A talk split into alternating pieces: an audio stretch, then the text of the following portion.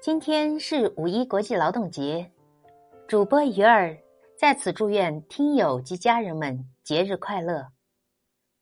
相信此时有人会背上行囊，踏上回家的路；也有人会呼唤好友来一场说走就走的旅行。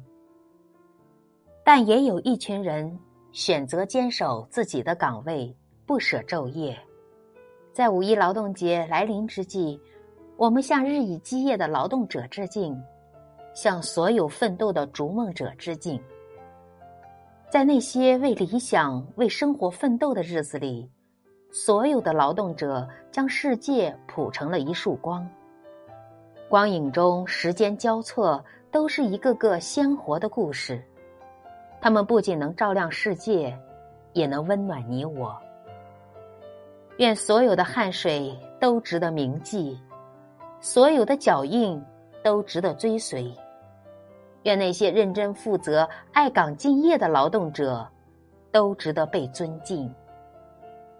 感谢那些为我们默默付出的人们。祝大家好运、好心情。